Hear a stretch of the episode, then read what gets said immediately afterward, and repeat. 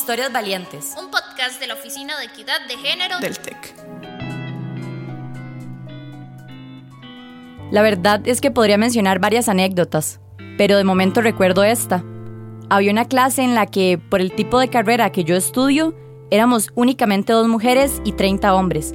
Ahí nunca faltaban los chistes y las bromas machistas y denigrantes, a veces por parte de los compañeros y a veces hasta por el mismo profesor.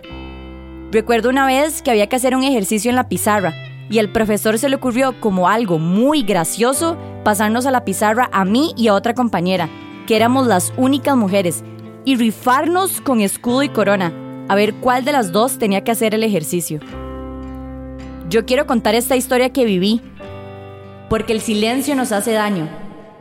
El sexismo lo podemos detener si lo combatimos.